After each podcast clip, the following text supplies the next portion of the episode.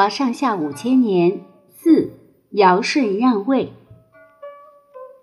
传说黄帝以后，先后出现了三个很出名的部落联盟首领，名叫尧、舜和禹。他们原来都是一个部落的首领，后来被推选为部落联盟的首领。那个时候，做部落联盟首领的。有什么大事都要找各部落首领一起商量。尧年纪老了，想找一个继承他职位的人。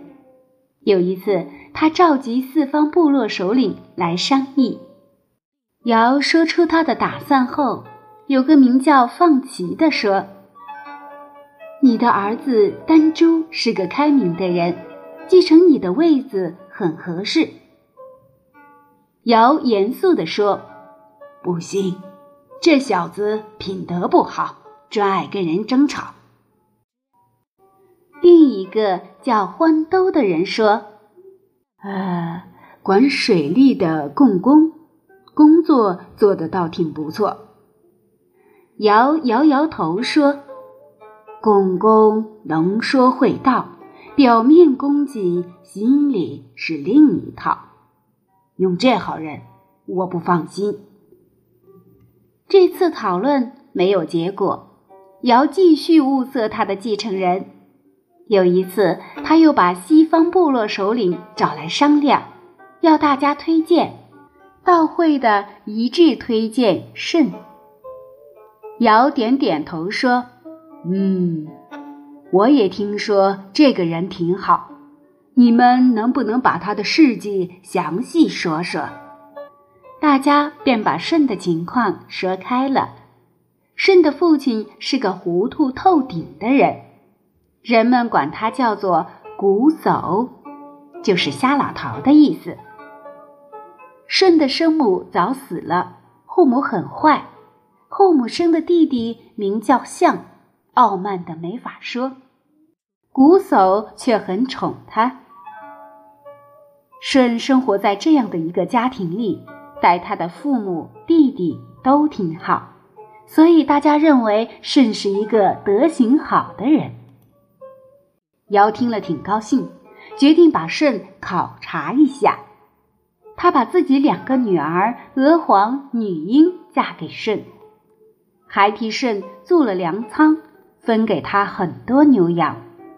那后母和弟弟见了。又是羡慕又是妒忌，和瞽叟一起用计，几次三番想暗害舜。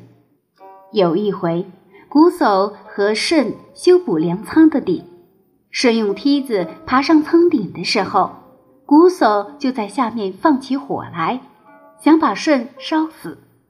舜在仓顶上一见起火，想找梯子，梯子已经不知去向，幸好。舜随身带着两顶遮太阳用的笠帽，他用双手拿着笠帽，像鸟张翅膀一样跳下来，笠帽随风飘荡，舜轻轻地落在地上，一点也没有受伤。瞽叟和象并不甘心，他们又叫舜去掏井。舜跳下井去后，瞽叟和象就在地面上把一块块土石丢下去。把顶填没，想把舜活活埋在里面。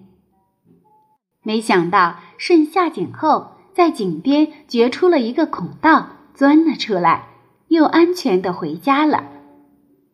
像不知道舜早已脱险，得意洋洋的回到家里，跟瞽叟说：“这一回哥哥准死了，这个妙计是我想出来的。现在我们可以把哥哥的财产分一分了。”说完，他向舜住的屋子走去。哪知道他一进屋子，舜正坐在床边弹琴呢。象心里暗暗吃惊，很不好意思地说：“ 我多么想念您呀！”舜也装作若无其事，说：“你来的正好，我的事情多，正需要你帮助我来料理呢。”以后，舜还是像过去一样和和气气对待他的父母和弟弟。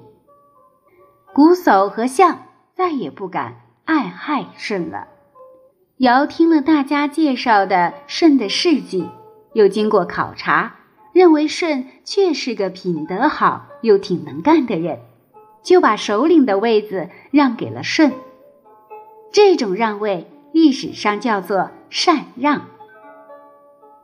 其实氏族公社时期，部落首领老了，用选举的办法推选新的首领，并不是什么稀罕事儿。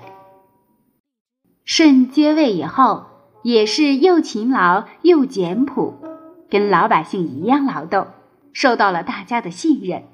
过了几年，尧死了，舜还想把部落首领的位子让给尧的儿子丹朱，可是大家都不赞成，舜才正式当上了首领。亲爱的宝贝们，这是小迪姐姐为大家讲述的中华上下五千年尧舜让位的故事。下一期中华上下五千年将为大家讲述大禹治水的故事。我们下期节目再见吧。